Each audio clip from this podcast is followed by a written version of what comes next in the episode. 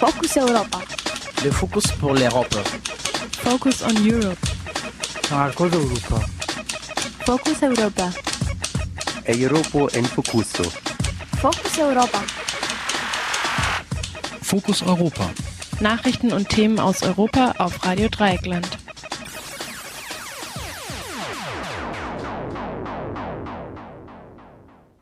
Herzlich willkommen beim Fokus Europa Magazin, dem Magazin rund um den Brennpunkt Europa von Radio Dreieckland. Am Mikrofon und durch die Sendung führt Jan. Unser erster Beitrag beschäftigt sich mit dem Ausbau der Grenztruppe Frontex auf dem Weg zur supranationalen Abschottungs- und Abschiebungsbehörde, fragt mein Kollege Mathieu mit Tönen aus der Plenardebatte. EU-Gipfel soll ein paar Milliarden locker machen für Flüchtlinge in der Türkei. Hilft es ihnen wirklich? Das fragte Radio Dreieckland den Nahostexperten der Bertelsmann Stiftung Christian Hanelt. Vergangenen Donnerstag fragten wir auch bei Wibke Judith von Amnesty International nach, wie denn die Behandlung der Flüchtlinge in der Türkei sei. Amnesty hatte kurz zuvor einen haarsträubenden Bericht über die Behandlung von Flüchtlingen in der Türkei in den letzten Tagen veröffentlicht. Die Türkei war nicht nur Thema bei dem Gipfel in Brüssel und zuvor im Europäischen Parlament letzte Woche, sondern sie ist auch fast schon das Schwerpunktthema unseres Magazins heute. Wir haben wir noch zwei weitere Beiträge zur Türkei. Der freie Journalist Ismail Küpeli fragt nach dem Krieg gegen die kurdische Bevölkerung in der Türkei von Wegschauen der EU und Deutschlands zu sprechen wäre Beschönigung, meint Küpelli im Gespräch mit meinem Kollegen Fabian. Wir haben außerdem ein Interview geführt mit Lela Imret. Lela Imret ist die vor kurzem wegen eines kritischen Interviews abgesetzte Bürgermeisterin der Stadt Cizre. Cizre äh, lag in den letzten Tagen unter schwerem Beschuss durch türkisches Militär mit schweren Panzern und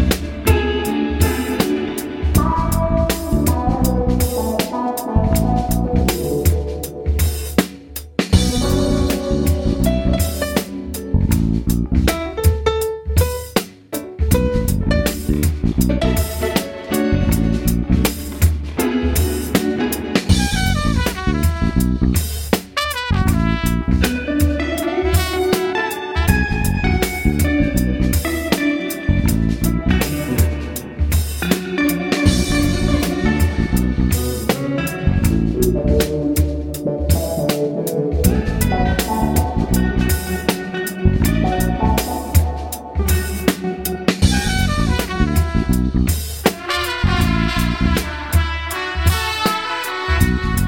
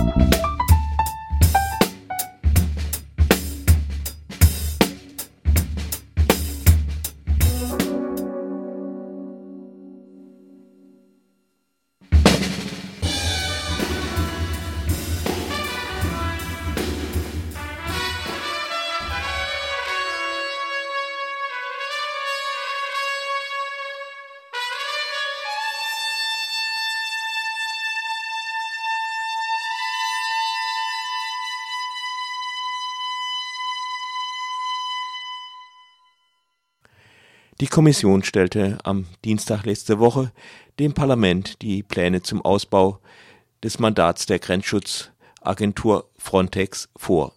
Allerdings zunächst nur mündlich, die Europaabgeordneten mussten daher die anschließende Debatte ohne den geschriebenen Vorschlag führen. Die Pläne sehen einen konsequenten Ausbau der Agentur vor, die damit zur European Border and Coast Guard Agency umbenannt werden soll. Eine der wenigen guten Nachrichten ist, dass die Kommission den Vorschlag der, des EU-Bürgerbeauftragten und des EU-Parlaments aufgenommen hat, im künftigen Mandat einen Beschwerdemechanismus im Falle von Grundrechtsverletzungen vorzusehen. Ansonsten beruht der Vorschlag vor allem auf der äh, verstärkten Kontrolle der EU-Außengrenzen, die Europäische Grenzschutzagentur soll mehr Ausrüstung und eine ständige Reserve von 1500 Grenzbeamtinnen erhalten. Gleichzeitig erhält sie mehr Befugnisse, auf einer Initiative zu handeln. Etwa im Falle, dass ein Mitgliedstaat unfähig oder nicht willens ist, seinen Abschnitt der EU-Außengrenzen zu kontrollieren, soll die Europäische Agentur eigenständig eingreifen können und Grenzkontrollen durchführen auch Abschiebeflüge und Rückkehroperationen soll die Agentur verstärkt und auf eigene Initiative organisieren. Bislang konnten Mitgliedstaaten die Agentur für Kontrollen an den Außengrenzen und für Abschiebungen um Hilfe bitten. Die Agentur selbst verfügte über wenige eigene Mittel, hing vor allem von den freiwilligen Zusagen der Mitgliedstaaten ab. In diesem Beitrag sind Stimmen aus der Plenardebatte von Dienstagnachmittag zu hören. Zum einen die Vorstellung des Vorschlags durch den Vizepräsidenten der Europäischen Kommission, Franz Timmermans, zum anderen Stimmen auch aus Sozialdemokraten Birgit Zippel und Grünen Ska Keller, die dem Vorschlag kritisch gegenüberstehen. Ein Beitrag von meinem Kollegen Mathieu. Die Kommission hat am gestrigen Dienstag vor dem Europäischen Parlament Pläne zum Ausbau der Grenzschutzagentur Frontex vorgestellt. Der Vizepräsident der Kommission, Franz Timmermans, stellte die Maßnahmen vor dem Europäischen Parlament gestern vor. Illegal entries into the Union have reached 1.5 million this year. Illegale Einreisen in die EU haben dieses Jahr die Zahl von anderthalb Millionen erreicht. Das ist fast doppelt so viel wie die Gesamtzahl in den vergangenen fünf Jahren. Es weist deutlich auf ein signifikantes Versagen in der Art, in der wir unsere Grenzen verwalten und schützen. Große irreguläre Migrationsströme schlagen sich quer durch die EU nieder. Mehrere Mitgliedstaaten haben die Kontrollen an den Binnengrenzen wieder eingeführt. Was als Problem an unseren Außengrenzen begann, wirft jetzt Fragen für Schengen Schengen selbst auf. Wenn wir Schengen behalten wollen, müssen wir die Verwaltung der gemeinsamen Außengrenzen verbessern. Die gegenwärtigen Sicherheitsrisiken, die durch die Pariser Anschläge so tragisch aufgezeigt wurden, machen Handel umso dringender. Es ist schlicht falsch, Migranten und Terroristen zu vermengen. Aber uns muss klar sein, dass Kontrollen an den Außengrenzen unentbehrlich für unsere Sicherheit sind. Die wachsenden Zahlen von Europäern, die aus terroristischen Zwecken ausreisen und zurückkehren, ist nur einer von den vielen Gründen, warum es ohne ordentliche Kontrollen an den Ausgrenzen nicht geht so that everyone crossing the external border, including EU citizens, is systematically checked. Zu den heutigen Vorschlägen der Kommission zählt deswegen eine Änderung des Schengen-Grenzkodex, sodass jeder, der die Außengrenze durchquert, inklusive EU-Staatsangehörige, systematisch mit gängigen Datenbanken verglichen wird. Dies wird dafür sorgen, dass Menschen, die eine Bedrohung für die Sicherheit darstellen, bei der Aus- oder Einreise an der Außengrenze gestoppt werden. Fast vergeblich sucht man in der Rede des Vizepräsidenten der Europäischen Kommission Timmermans nach den Wörtern Flüchtlinge oder Asylbewerber, geschweige denn nach den Aussagen, dass die deutlich gestiegenen Zahlen der illegalen Einreise in die EU auf die historisch hohen Flüchtlingszahlen zurückzuführen sind oder dass es für Schutzsuchende kaum legale Wege in die EU gibt. Stattdessen geht es der Kommission darum, die Mitgliedstaaten dazu zu zwingen, die EU-Außengrenzen verstärkt zu schließen und Abschiebungsflüge verstärkt von einer europäischen Behörde durchführen zu lassen. Wir hören jetzt weiter in Timmermans Rede vor dem Europäischen Parlament. Under our proposals, national border guards will remain the key actors for managing their section of the borders nach unseren Vorschlägen werden nationale Grenzbeamten die Schlüsselakteure bleiben, um ihren Abschnitt der Außengrenzen zu schützen und für den tagtäglichen Betrieb. Die nationalen Grenzbeamten sollen vor der Europäischen Agentur der Grenz- und Küstenwache unterstützt, überwacht und bei Bedarf verstärkt werden. Die Agentur wird Ausrüstung und eine ständige Reserve von mindestens 1500 Grenzschützern der Mitgliedstaaten entsenden können, statt auf kurzfristige Aufrufe zu freiwilliger Beteiligung angewiesen zu sein. Doch wir können können nicht ausschließen, dass es Situationen gibt, in denen ein Mitgliedstaat aus welchen Gründen auch immer unfähig ist, diese Situation alleine zu bewältigen. In diesen seltenen Fällen muss die Agentur in der Lage sein, schnell eingreifen und die Verwaltung dieses besonderen Abschnitts der gemeinsamen Außengrenze zu übernehmen. Es ist ein Sicherheitsnetz, von dem wir wie bei allen Sicherheitsnetzen hoffen, dass es nie gebraucht wird. Schließlich wird die Agentur auch beträchtlich erweiterte Befugnisse im Bereich der Rückkehr haben. Lassen Sie mich sehr deutlich sein. Europa wird denjenigen Schutz bieten, die ihn brauchen. Aber diejenigen, die kein Recht haben, hier zu sein, können nicht bleiben. Was wir heute vorschlagen, ist eine operationelle Lösung auf EU-Ebene. Ein Rückkehramt innerhalb der Agentur, das mit Mitglied- und Drittstaaten zusammenarbeitet, um Rückkehroperationen und Flüge zu organisieren. Ich hoffe auf die volle Unterstützung dieses Hauses für diese wichtigen Vorschläge und dass wir schnelle Fortschritte machen können. In der Zwischenzeit müssen wir daran arbeiten, die Situation zu verbessern, wie sie momentan ist. Viel muss noch in Italien und Griechenland gemacht werden. Alle Mitgliedstaaten müssen vollständig ihren gesetzlichen Verpflichtungen nachkommen.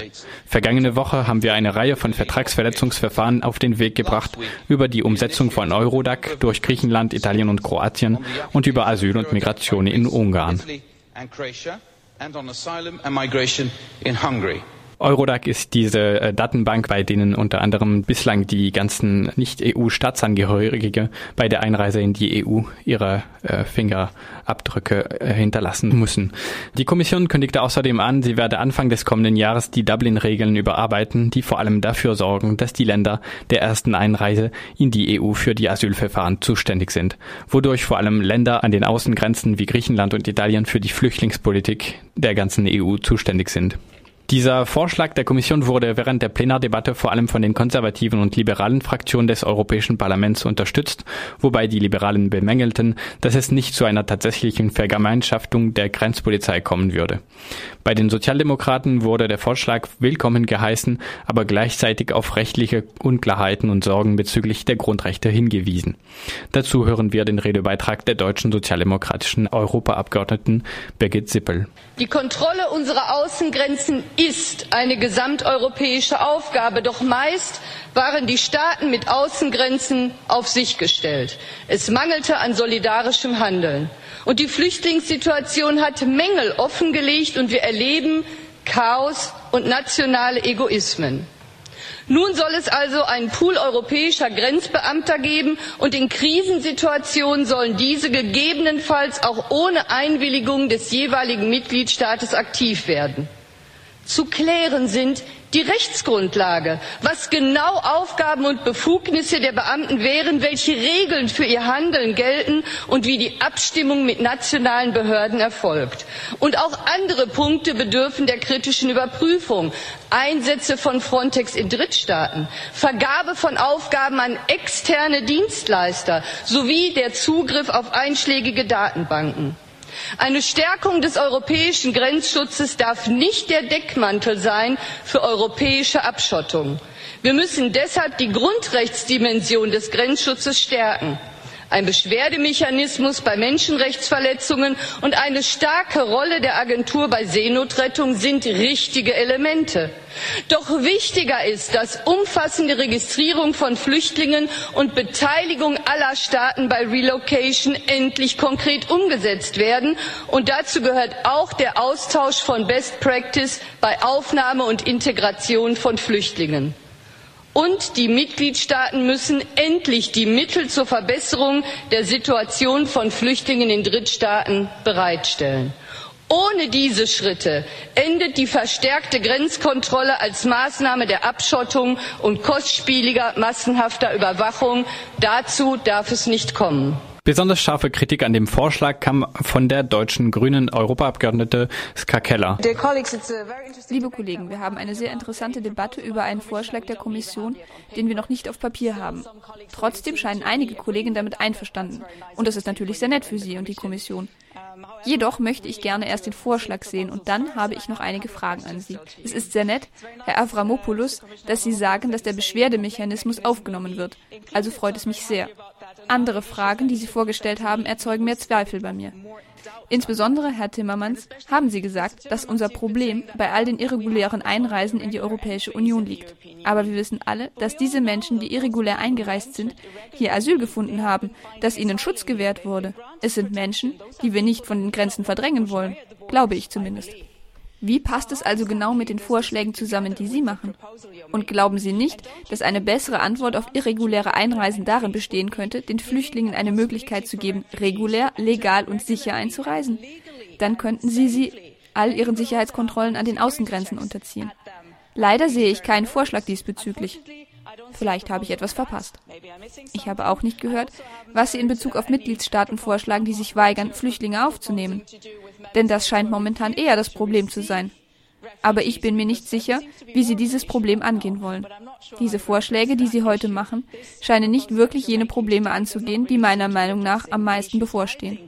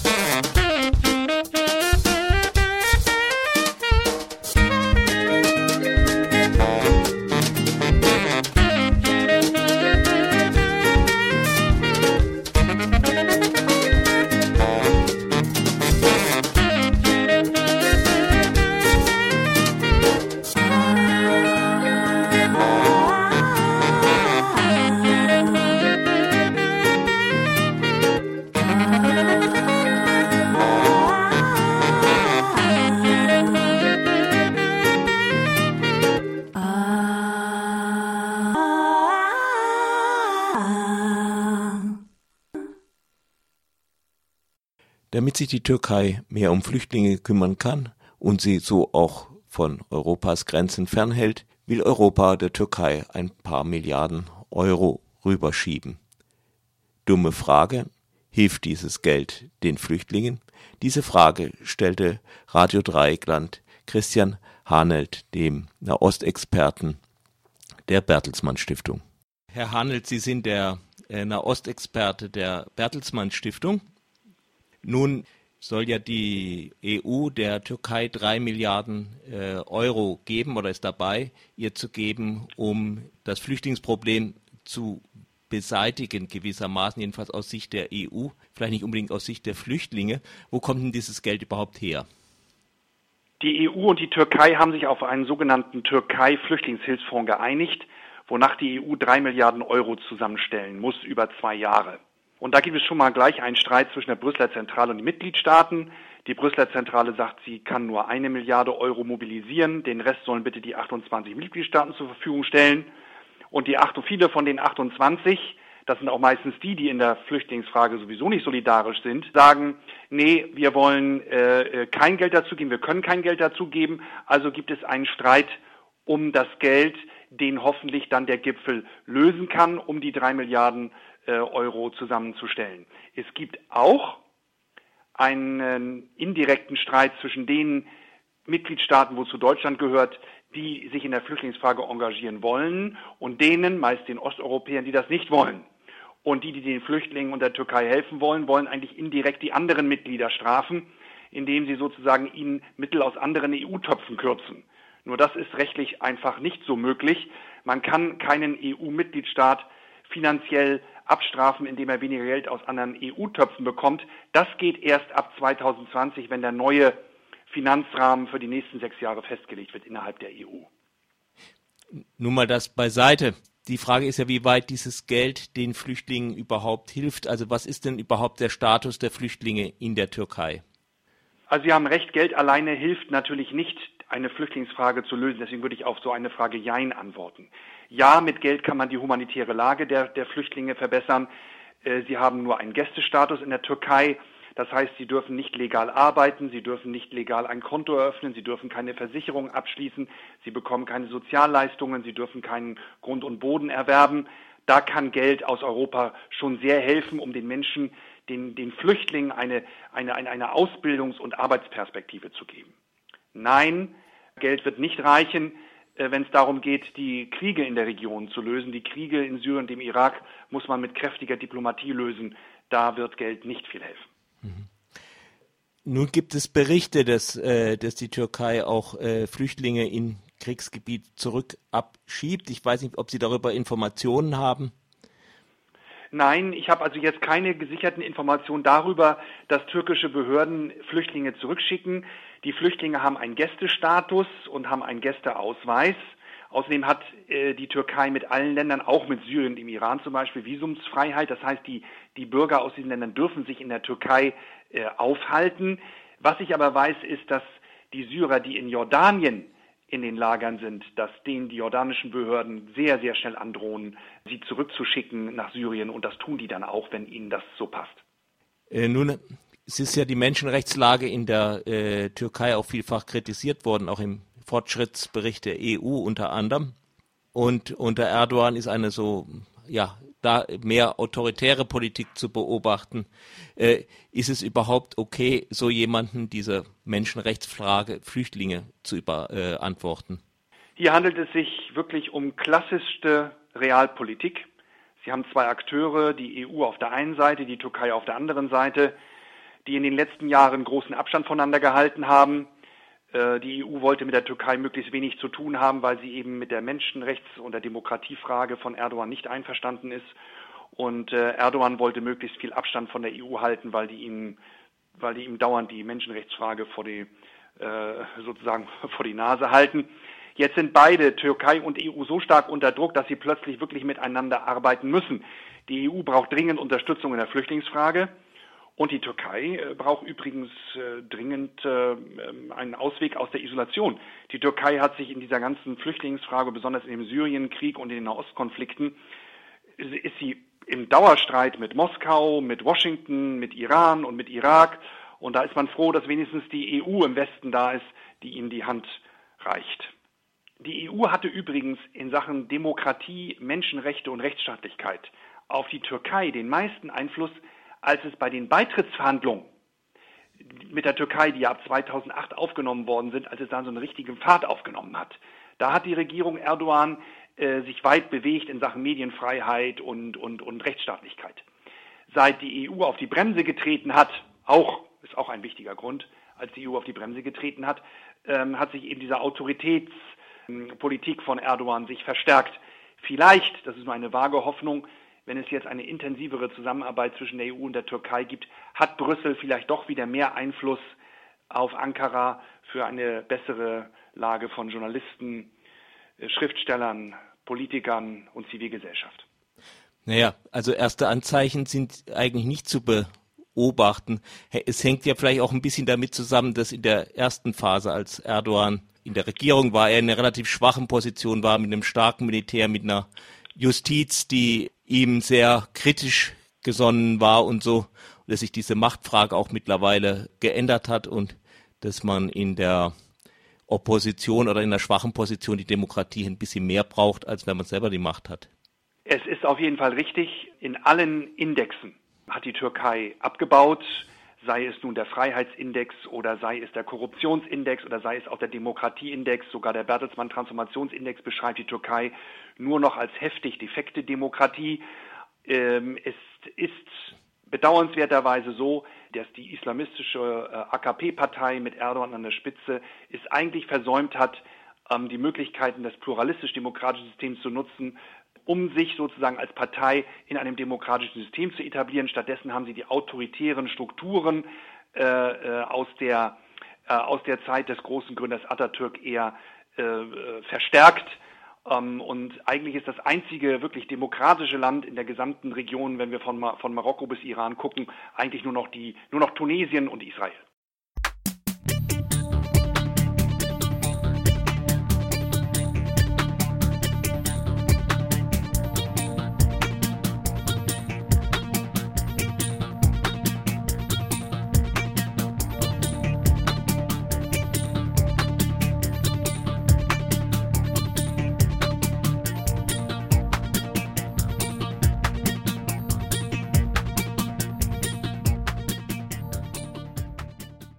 Bezüglich der Behandlung von Flüchtlingen durch die Türkei erkundigte sich Radio Dreieckland letzte Woche auch bei Wibke Judith von Amnesty International. Amnesty International hat gestern einen Bericht veröffentlicht darüber, was mit diesem, ja, was in der Türkei jetzt eigentlich passiert, wenn die Türkei die Flüchtlinge für Europa äh, aufhält. Können Sie kurz mal äh, referieren, was da Ihre Erkenntnisse sind? Ja, sehr gerne. Genau. Also Amnesty hat einen Bericht veröffentlicht, der bewe oder darlegt, dass die Türkei seit September Hunderte von Flüchtlingen festgenommen hat. Viele davon waren gerade quasi auf dem Weg äh, nach Griechenland. Sie wurden dann vor allem an der Westküste halt festgenommen und über 1000 Kilometer Richtung Südosten des Landes in zwei Haftzentren gebracht. Ähm, dort werden sie dann ohne Kontakt zur Außenwelt festgehalten. Einige Flüchtlinge können aber ihre Handys verstecken und haben auch dann darüber Kontakt zu Amnesty oder zu ihren Familien aufnehmen können, weshalb wir überhaupt von diesen, von, überhaupt von diesen Fällen erfahren. Und ähm, außerdem ist noch belegt, dass schon über 100 Flüchtlinge dazu gezwungen wurden, ähm, in ihr Heimatland auszureisen, halt auch nach Syrien, was natürlich ein ganz klarer Verstoß mhm. gegen die Menschenrechte ist, denn in Syrien droht ihnen Tod oder Folter. Da findet einfach ein ganz ähm, gewaltiger bewaffneter Konflikt statt. Und in diesen Haftzentren werden die Flüchtlinge halt einfach oft vor die Wahl gestellt, entweder auf unbefristete Zeit in den Haftzentren zu bleiben oder aber halt nach Syrien auszureisen, was natürlich keinerlei freiwillige Entscheidung dann ist. Mhm. Ähm, was sind Ihre Informationsquellen? Also direkt von Flüchtlingen, die Sie auf Handy erreicht haben? Genau, Amnesty war selber im Oktober, November und Dezember vor Ort in der Türkei. Unsere Mitarbeiter haben auch eines dieser Haftzentren besucht, haben mit über 50 Flüchtlingen gesprochen, ähm, teilweise quasi direkt, mit anderen übers Telefon, weil sich halt auch viele dann konkret bei uns melden, wenn sie Hilfe brauchen. Ähm, darüber hinaus wurde auch mit den Behörden vor Ort gesprochen und auch mit anderen zivilgesellschaftlichen Organisationen und auch mit einer EU-Delegation. Was ist denn der die rechtliche Situation der Flüchtlinge in der Türkei? Mm, also die Türkei hat die Genfer Flüchtlingskonvention zwar ratifiziert, aber mit einer geografischen Einschränkung. Das heißt, dass in der Türkei immer noch nur europäische Flüchtlinge als Flüchtlinge nach der Genfer Flüchtlingskonvention gelten. Das hat historische Gründe. Ähm, das heißt aber zum Beispiel für syrische Flüchtlinge, dass sie halt nicht den normalen Flüchtlingsstatus bekommen können. Sie haben einen eingeschränkten Schutz. Und gerade auch was die normalen Lebensumstände angeht, ist die Situation oft schwierig. Es ist fast unmöglich, eine Arbeitserlaubnis zu bekommen, was es dann natürlich sehr schwierig macht, sich selber zu versorgen. Es gibt zwar gut ausgestattete Aufnahmelager oder wo die Flüchtlinge bleiben können, da ist aber wirklich nur ein Bruchteil der Flüchtlinge untergebracht. Die meisten wohnen ähm, privat oder leben auf der Straße und oft in großer Armut. Nun ist ja der EU-Gipfel äh, wo es auch darum um finanzielle Leistungen an die Türkei geht. Was empfehlen Sie als Amnesty, was zu tun ist? Also grundsätzlich ist es schon zu begrüßen, dass die EU endlich die Türkei, aber auch die anderen Nachbarstaaten von Syrien auch jetzt mal darin unterstützt, weil da immer noch die meisten syrischen Flüchtlinge aufgenommen werden. Aber jetzt gerade, wo wir so krasse Menschenrechtsverletzungen von der Türkei sehen, muss die EU halt ganz klar machen, dass eine dringende Bedingung für eine Zusammenarbeit im Bereich Flüchtlinge, vor allen Dingen, wenn es um Grenzschutz geht, darin bestehen muss, dass die Menschenrechte eingehalten werden, dass keine Flüchtlinge in ihre Heimatländer geschickt werden, wo ihnen Tod, Verfolgung und Folter droht. Ähm, weil sonst kann es da keine Zusammenarbeit geben.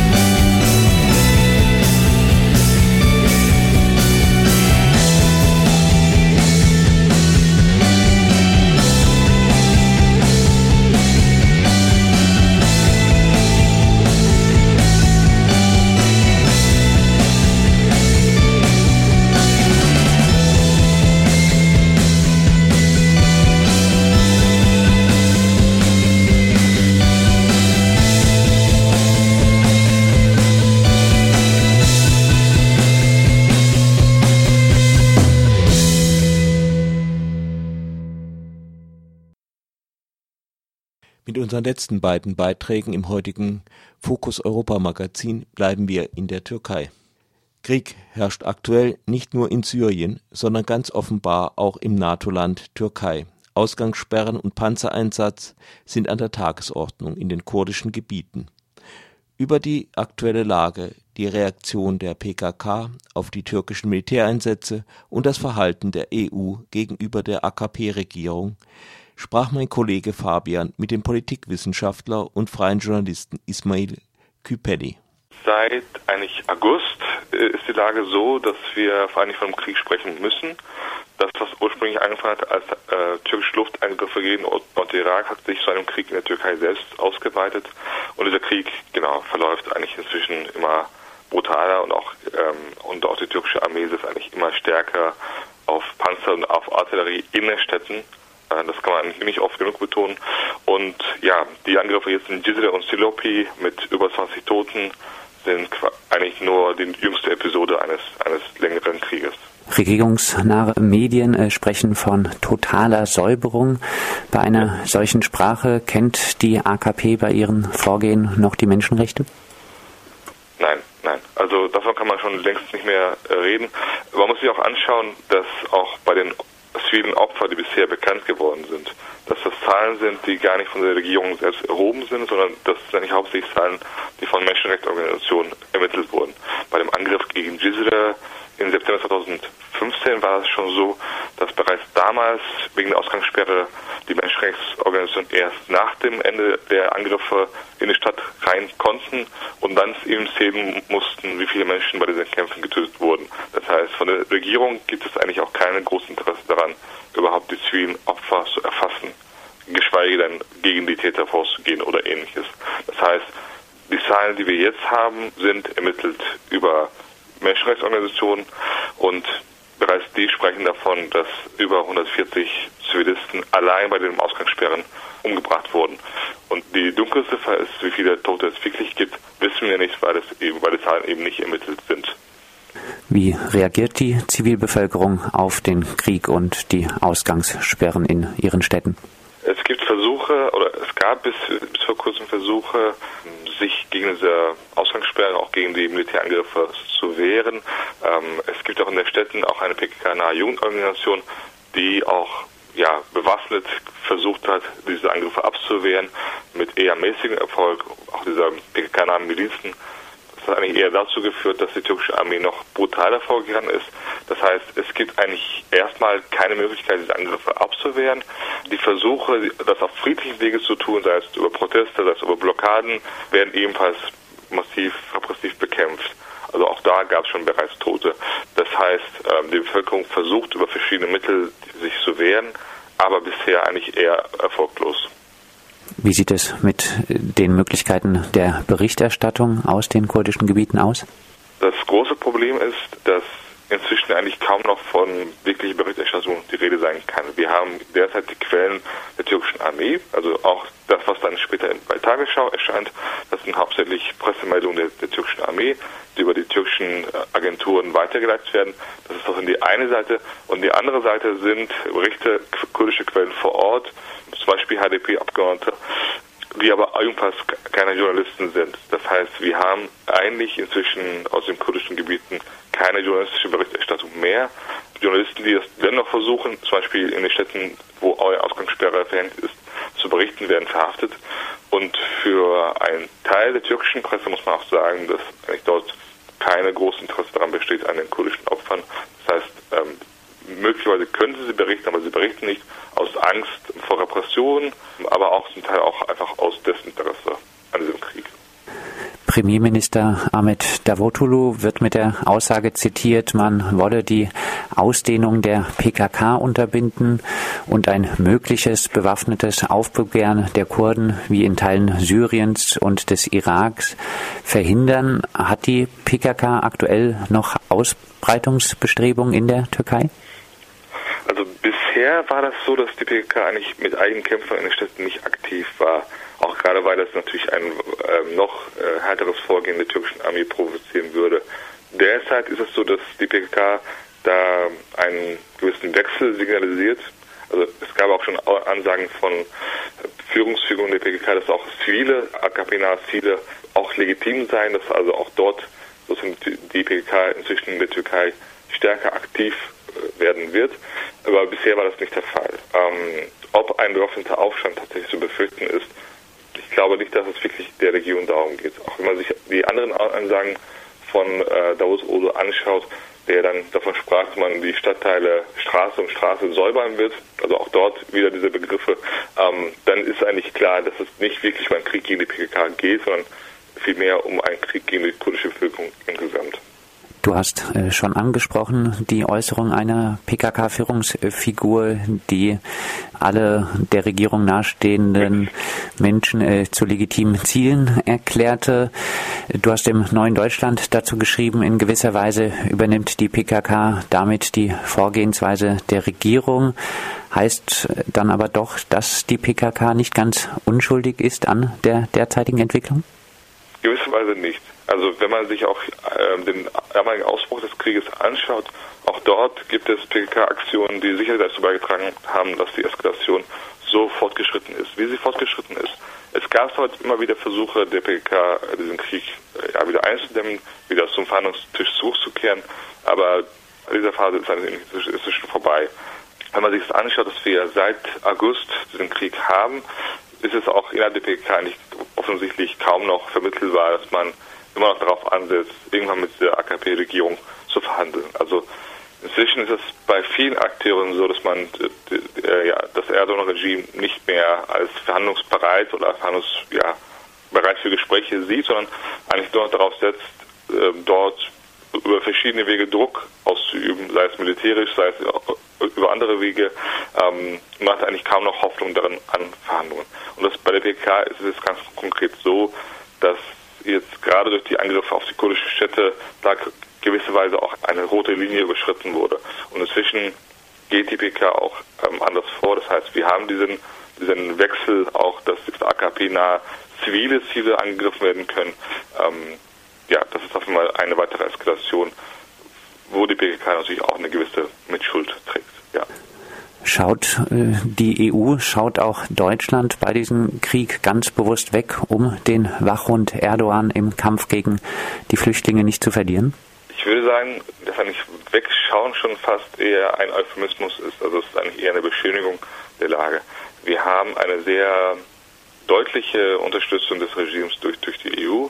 Ähm, da sind auch immer wieder entsprechende Äußerungen in Berlin und Brüssel gefallen es ist eigentlich relativ klar, dass, dass Erdogan sich in seinem Vorgehen darauf verlassen kann, dass, dass Deutschland und die EU äh, ihn unterstützen wird, sowohl wenn es um den Krieg geht gegen die Kurden im Osten des Landes, aber auch wenn es darum geht, die Opposition im Westen zu unterdrücken. Da wird von Europa kein kritisches Wort kommen, sondern vielmehr haben wir eigentlich eine offene Unterstützung des Regimes durch Europa. Gerade wenn man sich auch anschaut, dass gerade jetzt zu der Zeit ähm, die Frage der EU-Mitgliedschaft neu verhandelt wird, dass ist eigentlich eine, ja, ein Skandal wäre das, wenn die deutsche Öffentlichkeit davon wirklich Notiz nehmen würde, dass man jetzt gerade jetzt mit der Türkei verhandelt, äh, wo die türkische Regierung so repressiv im eigenen Land vorgeht. Ismail, abschließend, du hast schon gesagt, bei den Kurdinnen hat man wenig Hoffnung auf Verhandlungen. Es ist ja gar nicht so lange her. Da gab es Friedensgespräche zwischen der Regierung und dem inhaftierten PKK-Führer Öcalan. Siehst du momentan irgendeine Chance für den Frieden in der Türkei? Ich glaube, solange die AKP an der Macht ist, wird es sehr, sehr schwierig, wieder zum Verhandlungstisch zurückzukehren. Der Krieg hat jetzt sehr viele Opfer gekostet auf beiden Seiten und da ist eigentlich kaum noch vorstellbar, dass man wieder zum Verhandlungstisch zurückkehren kann, also mit den jetzigen Akteuren, also mit Erdogan und Daud Olu an der Macht, wird das sehr, sehr schwierig. Ich kann mir das leider nicht vorstellen. Die Lage in der Türkei ist jetzt schon länger sehr, sehr düster und jegliche Hoffnung auf eine friedliche Überwindung ist eigentlich inzwischen weg. Zumindest für die nächsten Jahre. Das ist leider die traurige Bilanz, die man ziehen muss. Das sagt Ismail Küpeli, Politikwissenschaftler und freier Journalist, der die Ereignisse in der Türkei insbesondere auch über die sozialen Medien intensiv verfolgt und darüber berichtet.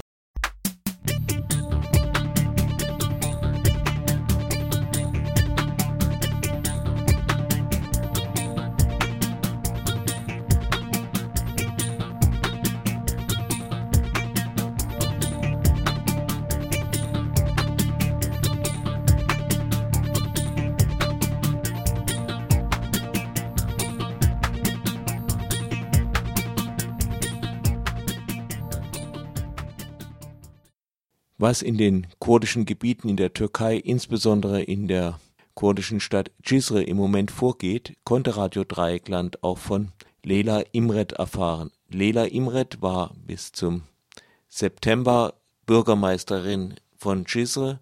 Dann wurde sie auf Befehl des Innenministeriums einfach abgesetzt, weil sie sich in einem Interview kritisch geäußert hatte. Lela Imret beschreibt ein Leben unter schwerem Beschuss.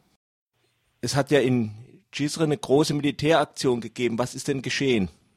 Also seit äh, vierten Tag ist das jetzt, das äh, mit dem Ausgangssperre nochmal angefangen hat in Cizre. Äh, es ist seit äh, vor allem seit zwei Tagen wird ganz schwer angegriffen mit ganz schweren Bomben, mit äh, Granaten und so weiter. Es wird wirklich ganz schwer. Wir könnten den ganzen Nacht nicht schlafen vor dieser laute Stimme. Und äh, wir haben wieder keinen Strom. Äh, Verbindung, also Telefonnetz geht noch, aber geht zwischendurch auch weg. Es ist zurzeit wirklich, man fühlt sich mitten im äh, äh, total, man denkt dann wirklich, man ist irgendwie in Vietnam, aber es ist halt wirklich von diesen ganzen Stimmen und äh, bisher wurden auch drei Leute, äh, drei Menschen kamen zu, äh, um. Ja, und es geht immer noch weiter. Gibt es Kämpfe? Ich bin zu Hause drinne und ich höre nur wirklich mehr Stimmen von den Tanken von Bomben, also so ganz schwere äh, Bomben, Granaten. Wahrscheinlich gibt es auch, weiß ich nicht. Hm. In Cizre gab es ja schon eine sehr lange Ausgangssperre im September. Wie hatten das ja. erneut angefangen, jetzt nach den Wahlen?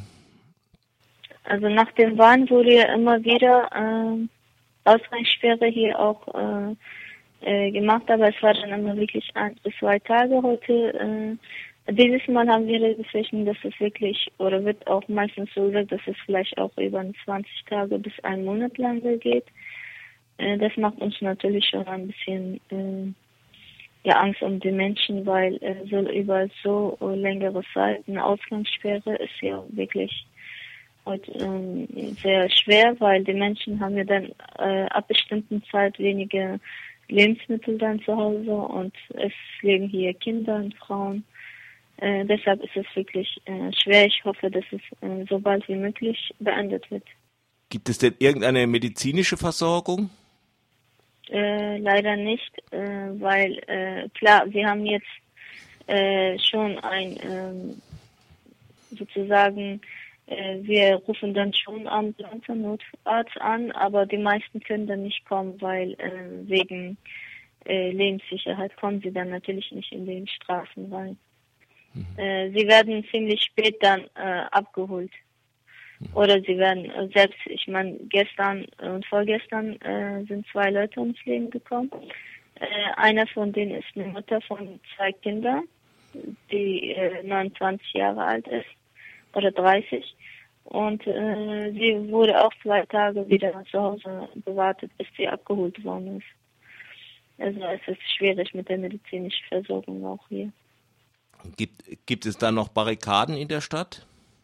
Ja, ja, ja, ja es gibt äh, noch ganz viele Barrikaden bisher. Aber wie gesagt, seit vier Tagen äh, können wir kaum raus, mhm. äh, weil äh, man wird ja wirklich dann direkt äh, man muss schon sehr, sehr äh, aufpassen, dass man wirklich dann auch nicht hier ange angetroffen wird. Das heißt, daher haben Sie auch keinen richtigen Überblick, was drumherum passiert. Ja, also wir fragen dann schon, es geht dann wirklich schon immer äh, von Mund zu Mund, dass man was hört. Telefon jetzt mal, wenn es klappt, rufen wir auch an. Aber es ist wirklich dann, es ist eine Stadt, Sie müssen denken, es ist eine Stadt, die äh, über äh, 130.000 äh, Einwohner haben und wir befinden uns gerade unter Tanken und Bomben. Also mehr kann ich nicht sagen. Hm. Es ist schrecklich. Toi, toi, toi. Mehr kann ich leider auch nicht sagen.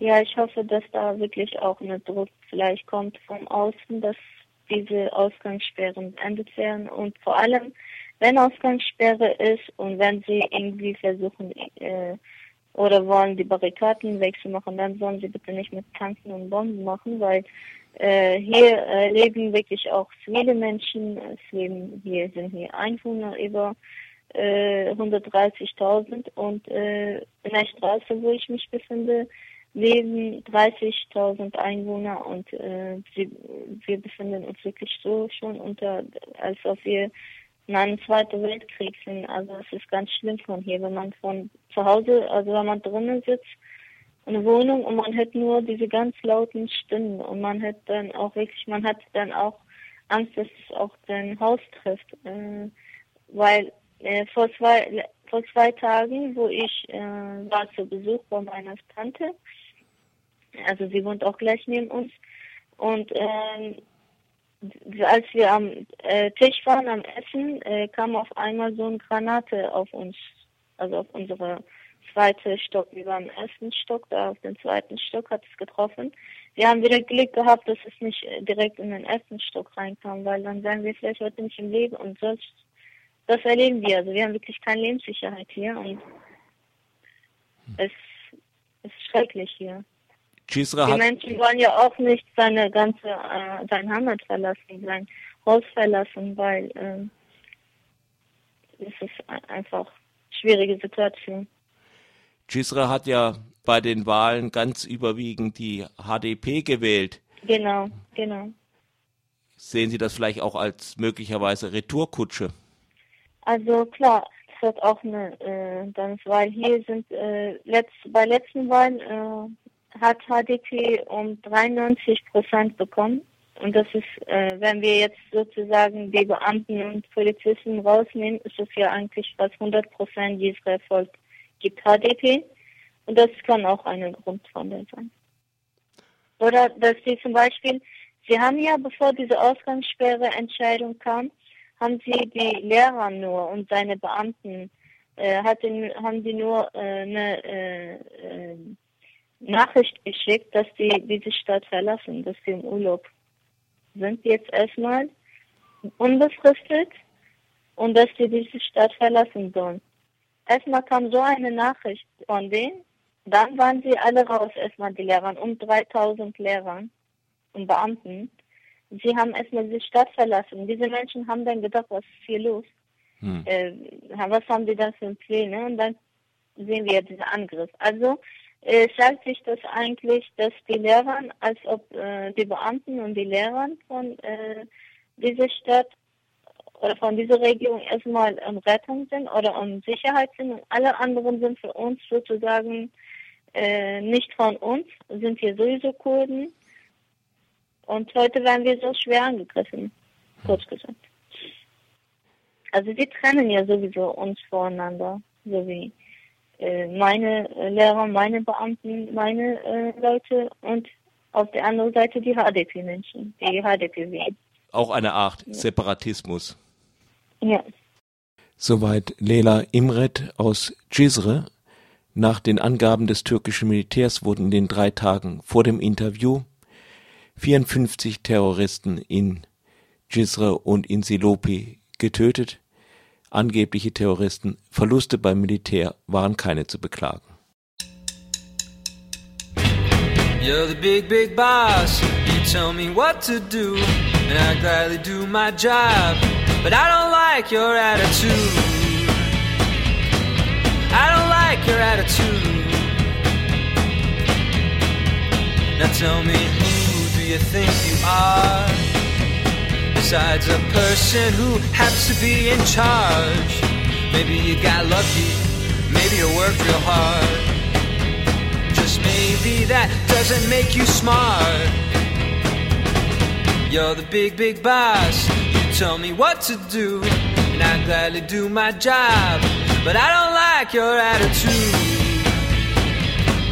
I don't like your attitude. Tell me, who do you think you are? Besides a person who happens to be in charge. Maybe you got lucky, maybe you worked real hard. Just maybe that doesn't make you smart. Just because I depend on this job for my pay doesn't mean I will ever let you talk to me that way. Oh, tell me who do you think you are? The hell do you think you are?